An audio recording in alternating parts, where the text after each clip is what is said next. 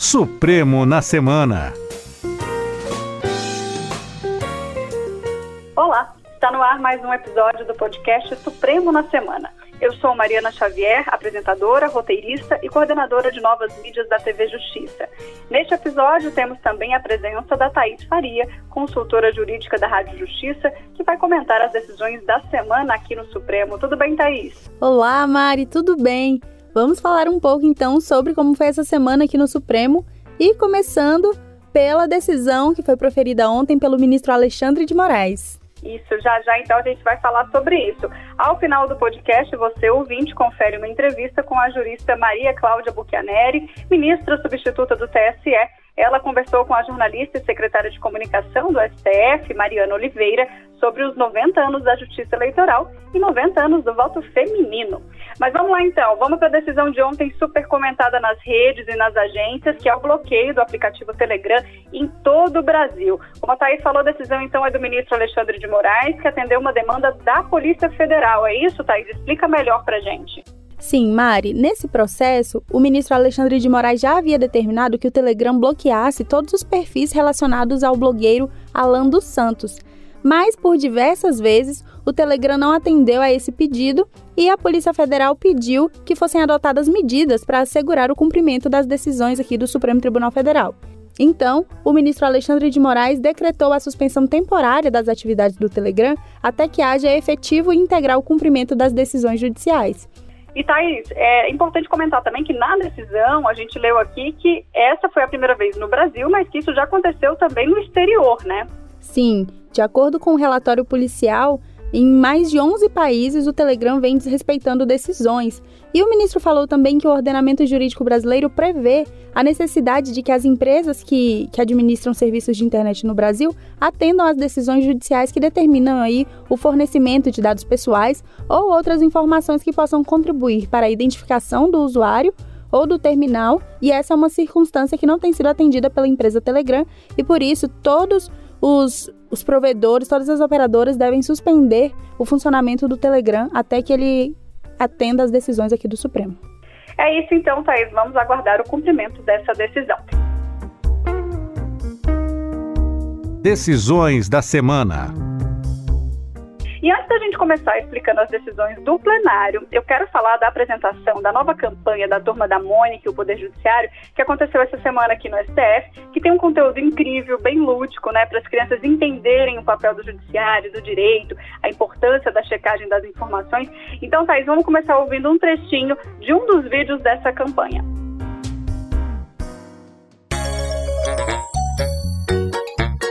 Ele chamou você de amiguinha, não, baixinha, isso não é justo! Crianças ainda acreditam no que é justo, mas tem muita gente que não confia na justiça. Será que o STF também pode resolver o conflito da criançada? Seria bom, mas o STF julga casos que envolvam a Constituição e se baseia nessas regras e direitos para encontrar a melhor solução. Eu confio na justiça. Hum, vou acreditar em vocês dessa vez. Viu?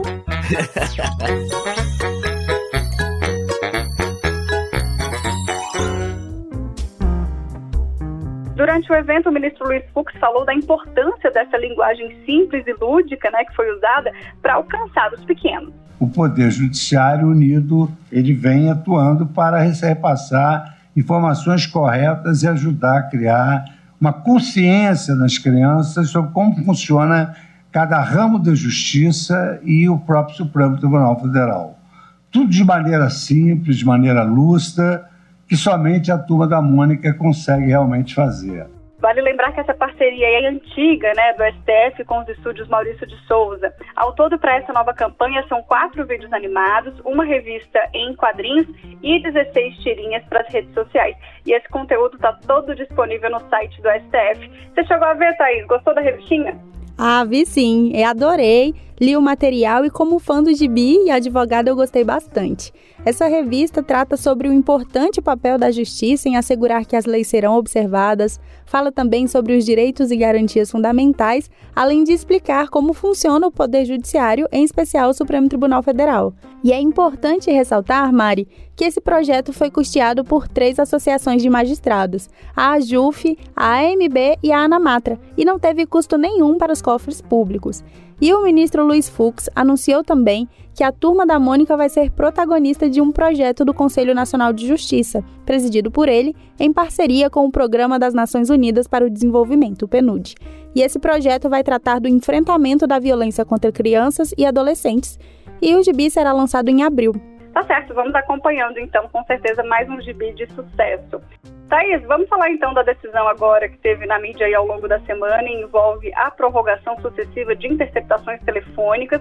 Nós tivemos um resultado favorável, né? O STF decidiu que essas prorrogações são lícitas. Isso, eu vou contextualizar um pouco, Mari. A nossa Constituição Federal estabelece o sigilo dos dados e das comunicações telefônicas e estabelece que esse sigilo não deve ser violado. Mas essa regra pode ser excepcionada se uma ordem judicial entender que essa medida é necessária para fins de investigação criminal ou para instruir o processo penal. A lei que regulamenta as interceptações telefônicas admite que o juiz determine a medida, por meio de uma decisão fundamentada, quando houver indícios razoáveis de que aquela pessoa que será alvo da interceptação telefônica é autora ou tenha participado de alguma prática criminosa. Além disso, deve ser demonstrado que a prova não pode ser feita por outros meios e a infração investigada deve ser punida com pena de detenção. Então, a lei permite que ocorra essa interceptação telefônica nesses casos. O artigo 5 dessa lei dispõe o prazo para que essa interceptação telefônica ocorra. De acordo com a norma, o prazo é de 15 dias podendo ser renovada pelo mesmo prazo, desde que seja comprovado que essa prova é indispensável. E, na prática, o Judiciário admite a renovação sucessiva de interceptações telefônicas. Só que, ao julgar a validade dessas prorrogações, Mari, o Superior Tribunal de Justiça considerou ilícitas e anulou todas as provas que foram obtidas a partir de escutas telefônicas que duraram mais de dois anos na investigação criminal conhecida como Caso Sandal, que apurou crimes de corrupção de agentes públicos e lavagem de dinheiro lá no Paraná. E contra essa decisão, o Ministério Público recorreu aqui ao Supremo, alegando que o entendimento do STJ abriu espaço para invalidar centenas de operações policiais que investigaram organizações criminosas e outros delitos complexos com base em escutas que tenham durado mais de 30 dias. E prevaleceu, Thaís, uma tese proposta pelo ministro Alexandre de Moraes, né?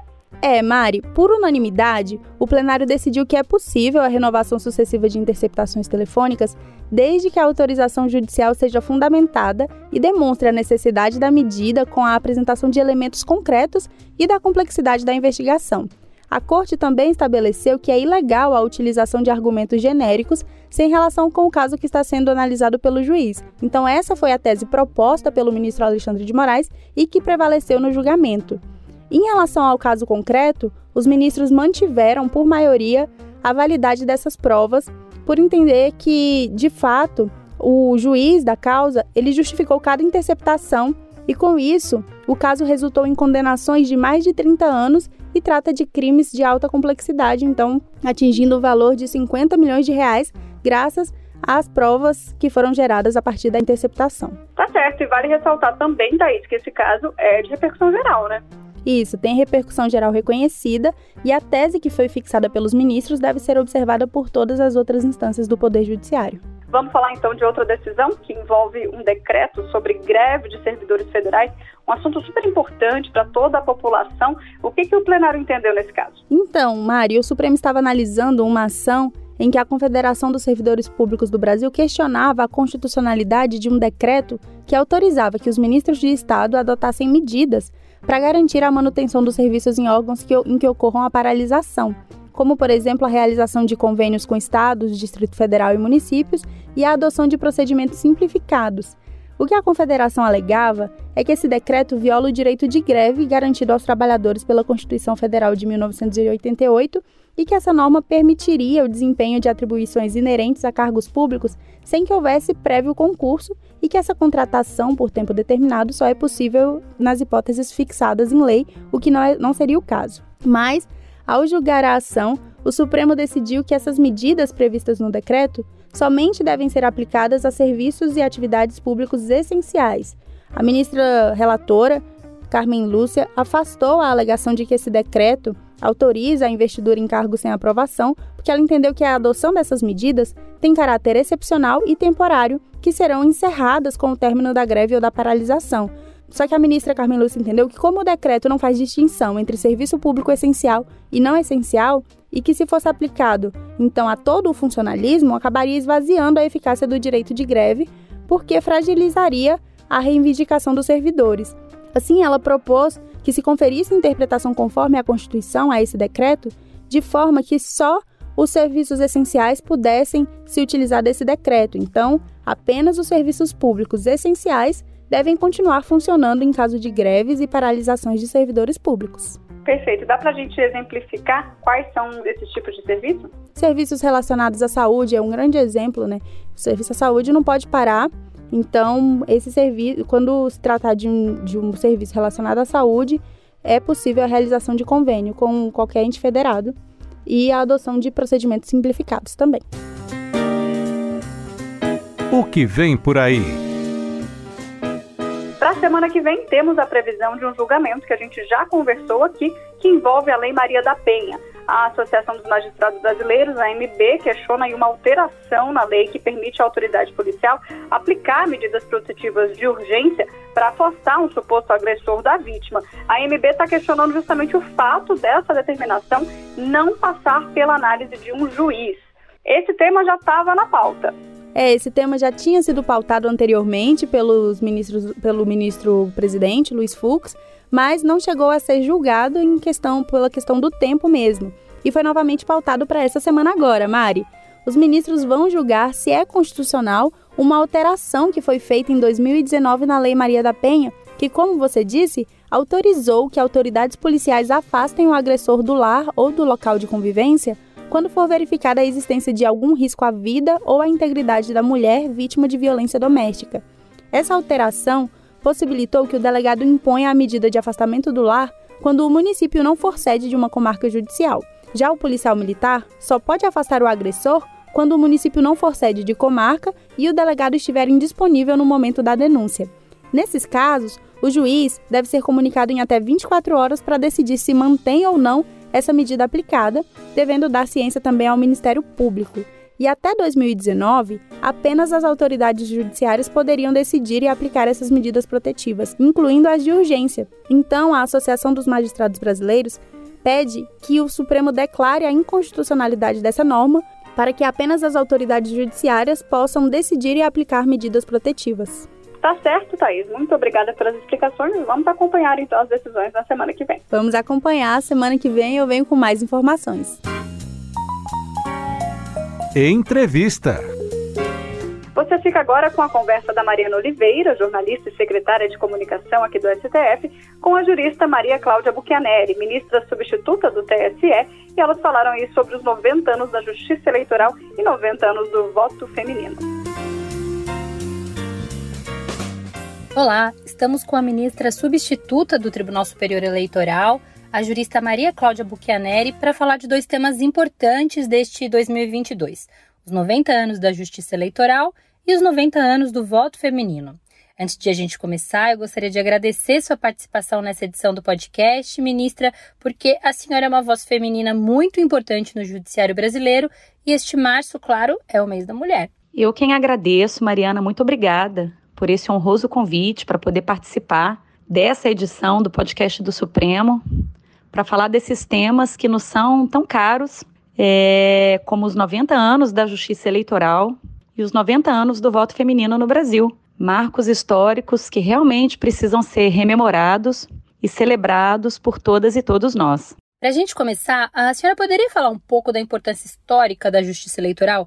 O que essa instituição nonagenária representa para o nosso Brasil? Bom, a criação, o nascimento da, da justiça eleitoral em 1932, com o Código de, de 32, representou uma ruptura do nosso país é, com um ambiente lamentável de eleições fraudulentas, com práticas terríveis de alteração de resultados pelos mesários, que é o que muitos chamavam, né? de eleições a bico de pena, é, manipulação de resultados eleitorais, voto de cabresto, é, absoluta ausência de veracidade do resultado das eleições. Então, as eleições, ao fim e ao cabo, elas sofriam, passavam por processos fraudulentos que manipulavam é, a real vontade do eleitor. E foi para romper com essa prática é, até então recorrente, ainda na nossa primeira república, é, que nasceu o Código Eleitoral e nasceu a Justiça Eleitoral para que nós pudéssemos, então, finalmente ter um órgão imparcial, responsável, então, para preservar o processo eleitoral, assegurar a integridade das eleições e conservar a verdade das urnas. Então, foi uma ruptura importantíssima para que as eleições no Brasil, os resultados eleitorais, passassem a corresponder à real vontade do eleitor. Quando a gente fala em democracia, e sobretudo em democracia representativa, é, a gente pressupõe eleições é, limpas, justas, livres. E a justiça eleitoral nasceu justamente para isso para assegurar é, é, eleições limpas, justas e íntegras e, portanto, para aprimorar e consolidar a democracia no nosso país. 2022 é ano eleitoral e volta e meia alguém fala em extinguir a justiça eleitoral porque ela só funciona de dois em dois anos. A gente que conhece um pouco mais sobre como funciona o judiciário entende que isso é puro desconhecimento, mas para a gente também cumprir o nosso papel educativo, a senhora poderia explicar o funcionamento da justiça eleitoral e o motivo de não serem verdadeiras essas afirmações? Mariana, é muito importante essa pergunta, porque a justiça eleitoral, ela nem de longe é uma justiça sazonal, uma justiça que só trabalha em determinados períodos. Isso não é verdade. Em primeiro lugar, que para começar a preparação e organização das eleições num país de dimensões continentais como o Brasil é algo que requer certo tempo, não é? Nós estamos falando é, é, de procedimentos que começam muito antes das eleições. Eu aqui, por exemplo, é, no Tribunal Superior Eleitoral, observo que o combate, por exemplo, à, à desinformação nas eleições, ele se iniciou em 2018 com a presidência da ministra Rosa Weber, passou com o ministro Luiz Roberto Barroso, agora está a cargo do ministro Luiz Edson Fachin, no movimento continuado e que não para, não é? é, é tendo em vista a necessidade de garantirmos um ambiente informacional íntegro é, nas eleições. Mas voltando para além desse trabalho de organização e preparação das eleições, que é, chega a ser intuitivo, leva algum tempo, né, todo esse processo de organização, o próprio trabalho da Justiça Eleitoral ele não é, como eu disse, sazonal. Evidentemente que existem algumas ações, alguns processos específicos que, por serem ligados às eleições, eles acontecem em determinados momentos. Então, por exemplo, registro de candidatura, não é, é, é, é, é prestação de contas eleitorais. Então, esses são processos que estão vinculados a uma eleição propriamente dita. Então, são processos que têm data para acontecer, é, que é o ano eleitoral. Mas a justiça eleitoral não se encarrega apenas disso, de vigiar a eleição, o dia da eleição propriamente dito. Há inúmeros processos que ocupam e, e, e, e tomam o tempo dos nossos magistrados eleitorais ao longo de quatro anos. Então, eu cito, por exemplo, as prestações de contas partidárias. Né? Os partidos políticos recebem dinheiro público e anualmente prestam as suas contas à Justiça Eleitoral, que vai então controlar a regularidade desses gastos. Como eu disse antes, todos os candidatos, eh, todas as pessoas que foram candidatas em eleições, eleitas ou não, prestam contas também à Justiça Eleitoral, até porque, volto a dizer, também esses candidatos recebem verbas públicas. Mas não é só. É, a Justiça Eleitoral também é garantidora da normalidade e da legitimidade das eleições. E é muito comum é, é, chegarem à justiça eleitoral processos que questionam a eleição de determinadas pessoas, dizendo, por exemplo, que essa eleição não se deu, num ambiente de normalidade e legitimidade, ou que, por exemplo, essa, esse candidato eleito, essa candidata eleita, se valeu de compra de voto, né, captação ilícita de sufrágio, ou então que houve um contexto de abuso do poder político, uso da máquina pública para favorecer determinada candidatura, ou abuso do poder econômico, né, uso excessivo, desmedido e irregular de verbas financeiras numa determinada candidatura, ou mesmo o uso indevido dos meios de comunicação, que pode acontecer, inclusive, mediante a prática de disseminação de notícias falsas. Então, é muito comum que cheguem à Justiça Eleitoral processos que questionam a eleição de determinado candidato. E aí, nesse momento, abrem-se é, é, diversos procedimentos judiciais na Justiça Eleitoral, são processos complexos que demandam uma investigação probatória é, importante, até para que você saiba se houve mesmo a quebra da normalidade das eleições, da paridade de armas entre candidatos, com uma gravidade é, é, substancial a comprometer a própria integridade do pleito. Então, esses processos eles tramitam, a grande maioria deles eles se iniciam é, logo depois das eleições. Então, acaba a eleição e o serviço da justiça eleitoral nesse ponto ainda está começando, não é? E esses processos podem desembocar ou não na realização daquilo que a gente chama de novas eleições ou eleições suplementares, caso a Justiça Eleitoral reconheça que aquele candidato formalmente eleito, lamentavelmente, o foi num ambiente de abuso em que a paridade de armas foi rompida. Então, respondendo a você, não mesmo a Justiça Eleitoral não é uma justiça sazonal.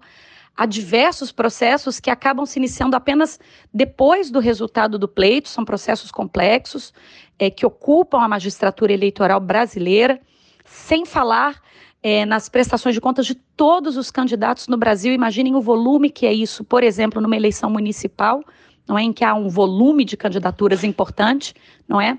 é? E há também a prestação de contas de todos os partidos políticos, de todos os seus diretórios, nacional, regional e municipal, tudo isso a cargo da nossa magistratura eleitoral, que posso dizer é, até porque conheço bem, desde a época em que era advogada militante na Justiça Eleitoral, nossa magistratura eleitoral não para. Na semana passada, conversamos aqui com a ministra Carmen Lúcia e falamos um pouco da representatividade baixa das mulheres nos espaços de poder.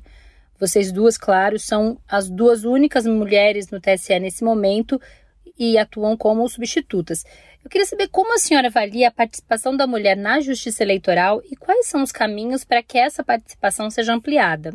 Mariana, essa pergunta é interessante. O Tribunal Superior Eleitoral realizou, há um mês e meio atrás, o primeiro encontro nacional de magistradas integrantes de tribunais eleitorais no país. Então, foi uma oportunidade de reunirmos todas as mulheres é, que judicam na magistratura eleitoral para que pudéssemos conhecê-las, não é? E a, a composição da justiça eleitoral ela se altera porque, ao contrário dos outros ramos do poder judiciário, nós aqui, é, é, o nosso tempo de magistratura eleitoral é por mandato, são biênios, né? Então a composição da justiça eleitoral ela se altera. E por ocasião desse evento, que foi há um mês e meio atrás, o levantamento feito é de que a justiça eleitoral brasileira em tribunais, então é, excluindo primeira instância, nós somos 392 magistrados eleitorais que ocupam tribunais eleitorais e Tribunal Superior Eleitoral. E dessas 392 vagas, 66 são preenchidas por mulheres. Então, 16% dos integrantes de cortes eleitorais no Brasil, apenas 16%, é, são mulheres. E aqui eu não fiz essa, essa separação entre titulares e substitutos. Como um todo, de 392 vagas, apenas 66 são ocupadas por mulheres, o que, o que traz um percentual de 16%, aí já incluído o Tribunal Superior Eleitoral, que conta hoje na sua composição com duas mulheres, a ministra Carmen Lúcia, que é uma magistrada histórica é, para a Justiça Eleitoral, a primeira mulher a presidir a Justiça Eleitoral brasileira em seus 90 anos, foi a ministra Carmen Lúcia. Então, esse, essa é a nossa realidade. O mapa dos tribunais eleitorais no Brasil é de uma participação feminina de apenas 16%. E isso revela um percentual muito baixo de representatividade feminina na justiça eleitoral brasileira. Veja que, que esse percentual, Mariana, não é diferente do percentual de mulheres na Câmara, que a gente sempre reclama que é muito baixo, que é de 15% de mulheres na Câmara, um percentual que se repete no Senado da República, 15% de senadoras da, da, República apenas, e nós sabemos que a participação é, feminina no ranking mundial. No Brasil, o Brasil ocupa uma posição baixíssima, salvo melhor juízo, a posição no ranking, a posição brasileira no ranking é de número 142, no universo de 192 países, então a gente, a gente se posiciona muito mal. E na América Latina, a participação política feminina no Brasil só está à frente do Haiti. A gente perde para todos os outros países. E por que, que eu estou fazendo essa comparação? Porque esse baixo desempenho feminino na política brasileira, que gira em torno de 15% no Congresso Nacional, ele se espelha na magistratura eleitoral. Há também uma subrepresentação feminina na magistratura eleitoral. Nós ocupamos apenas 16% é, das vagas em cortes eleitorais do Brasil. E aí o problema, ele é múltiplo, né? Porque a justiça eleitoral, como todos sabemos, ela não tem quadros é, próprios de magistratura. Os magistrados são emprestados dos outros ramos do Poder Judiciário. E aí o problema da subrepresentação feminina na justiça eleitoral, ela reflete a baixa representação feminina no judiciário como um todo.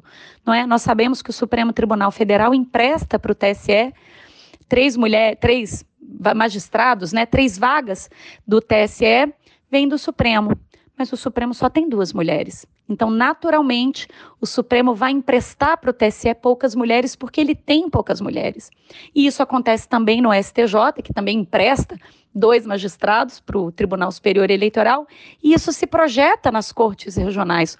Como há poucas mulheres nos tribunais de segunda instância, esses tribunais emprestam poucas mulheres para a justiça eleitoral. Então a gente precisa olhar o problema como um todo da baixa participação feminina no poder judiciário. Né? Eu, e isso também acontece, preciso dizer, na advocacia. É, nós não, nunca tivemos até esse momento, até esse ano de 2022, nenhuma mulher nunca tinha ocupado cargo de diretoria no Conselho Federal da Ordem dos Advogados do Brasil.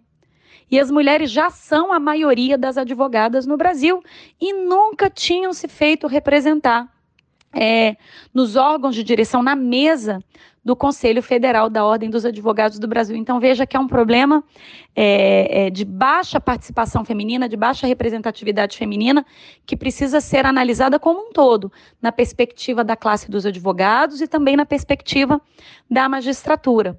Uma iniciativa que eu, particularmente, preciso louvar de forma muito pessoal, mas como um todo, na perspectiva das mulheres, foi a iniciativa do Supremo Tribunal Federal liderada pelo ministro Luiz Roberto Barroso, por exemplo, de organizar uma lista tríplice exclusivamente feminina para preenchimento de vaga no cargo de juristas no Tribunal Superior Eleitoral.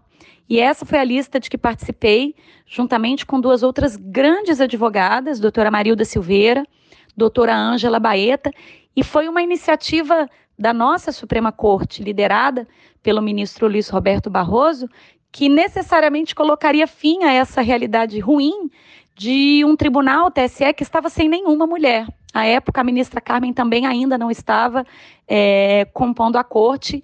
É, Para nossa alegria, ela é, agora já está retornando. E é interessante também, Mariana, que com essa lista que o Supremo Tribunal Federal organizou exclusivamente feminina, necessariamente se colocaria fim a um hiato terrível. Desde 2014, nenhuma mulher era nomeada para Tribunal Superior no Brasil. Então, de 2014 até 2021, quando o Supremo fez essa lista tríplice exclusivamente feminina, nenhuma mulher havia sido nomeada ministra no Brasil.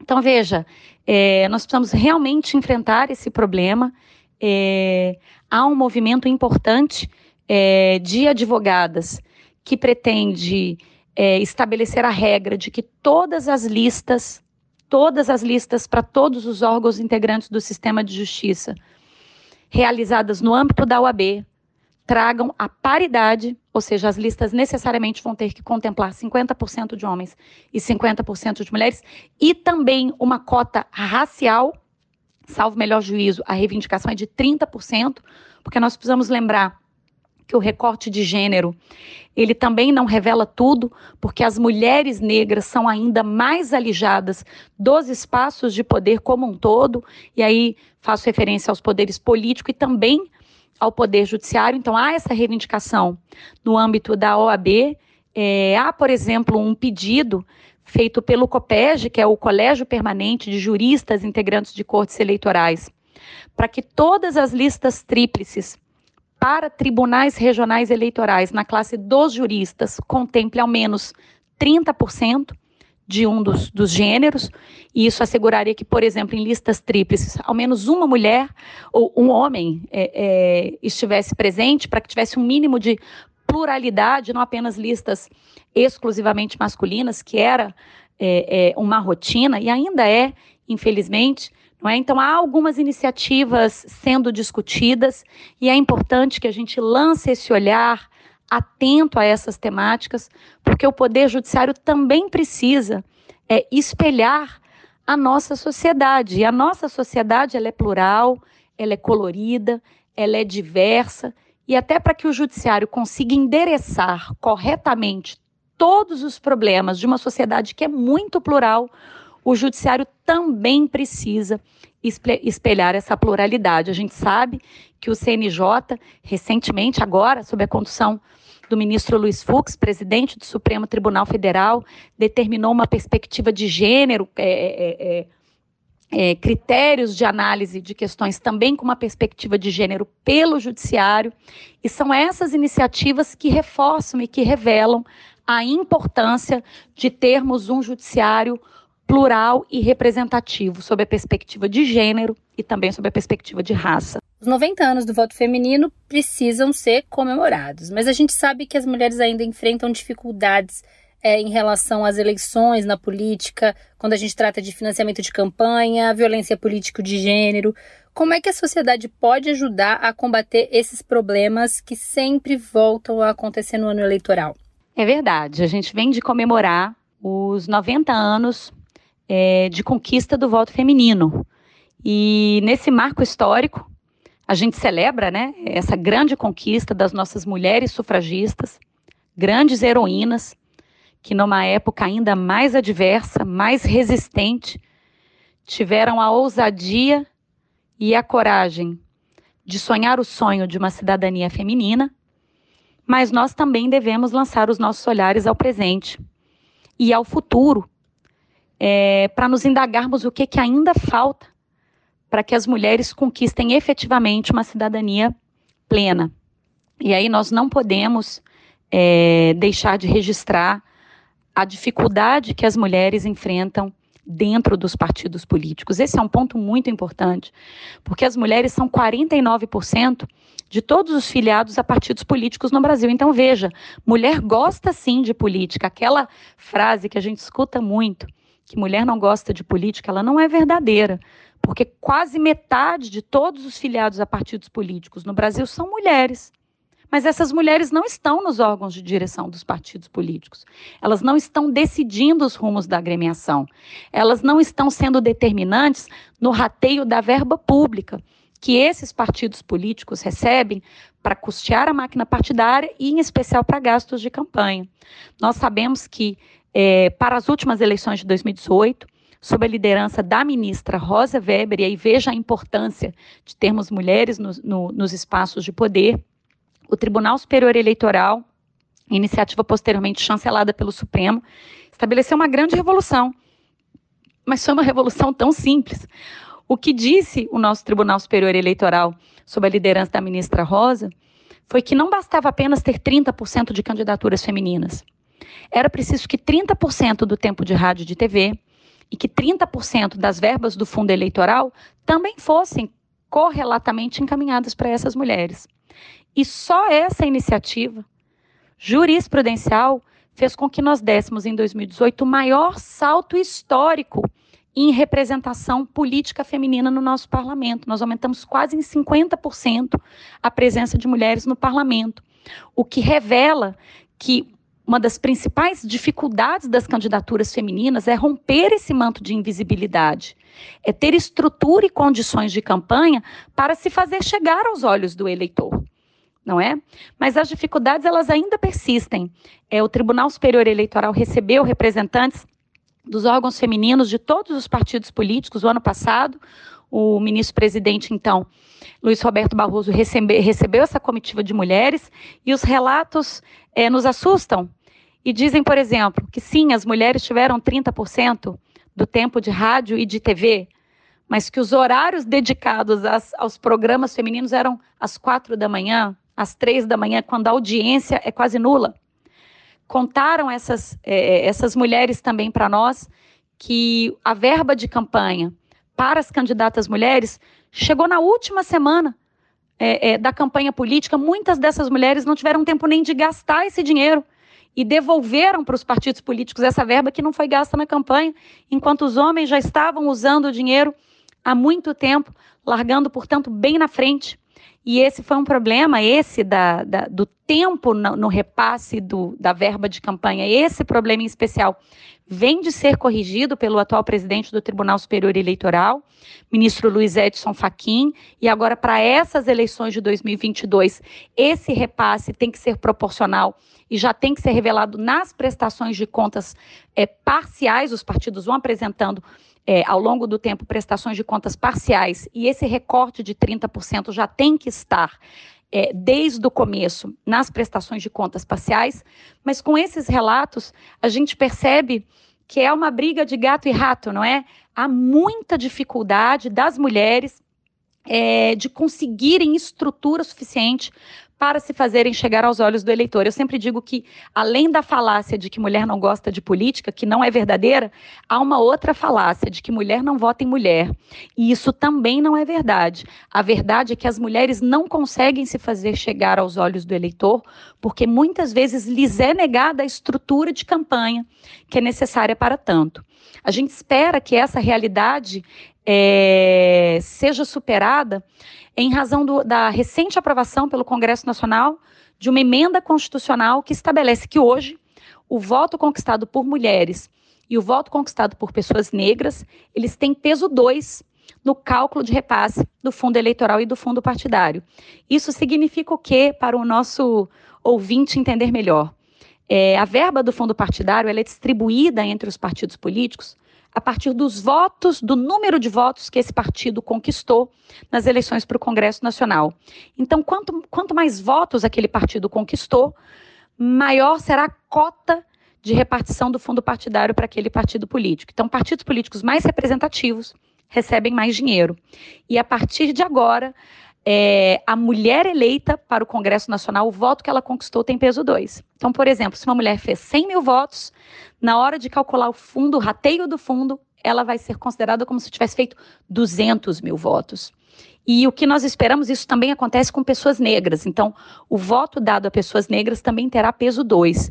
Então, o que nós esperamos com essa medida é que isso dê início a um ciclo virtuoso, ou seja, que os partidos tenham interesse em lançar não candidaturas fictícias femininas, mas candidaturas efetivas, com estrutura, de mulheres e de pessoas negras que possam efetivamente se eleger. Porque quanto mais mulheres e pessoas negras se elegerem, mais dinheiro esse partido político vai receber. Então, nós estamos aqui na torcida de que essa iniciativa do nosso Congresso Nacional, que merece ser aplaudida, dê início a um ciclo virtuoso de aumento de participação feminina e de pessoas negras no nosso Congresso Nacional.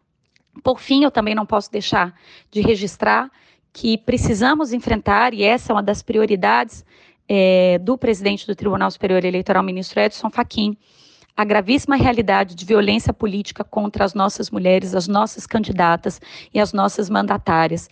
Eu acho que todas as pessoas que nos escutam é, já estão acostumadas, é, infelizmente, a receber vídeos de mulheres que têm o microfone tomado por homens nos seus parlamentos, mulheres que têm o seu corpo apalpado é, ao vivo e a cores numa sessão parlamentar, é, mulheres que são xingadas, que são agredidas, que são ameaçadas. Infelizmente, isso não, essas notícias não são raras.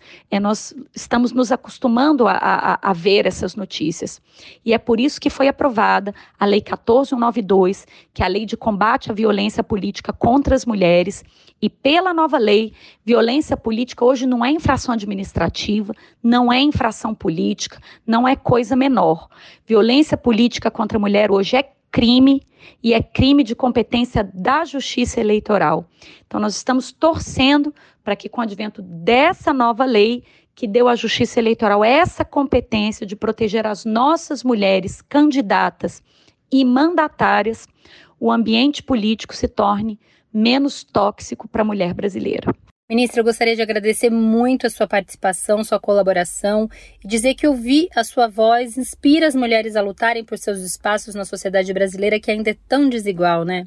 Eu é que agradeço, Mariana. Para mim é uma imensa honra estar aqui no podcast do Supremo Tribunal Federal, falando um pouco da nossa justiça eleitoral, falando de democracia, falando de participação política da mulher e lembrando que esta questão de representatividade e inclusão não é uma questão exclusivamente feminina. Essa pauta não é uma pauta feminina, é uma pauta da nossa sociedade como um todo. Precisamos aprimorar a nossa democracia como um todo e o aprimoramento da nossa democracia passa sim pelo desenvolvimento de ambientes de poder mais plurais e mais representativos. Eu agradeço imensamente essa oportunidade de estar aqui com vocês hoje e deixo a todas as mulheres o meu grande abraço. Obrigada.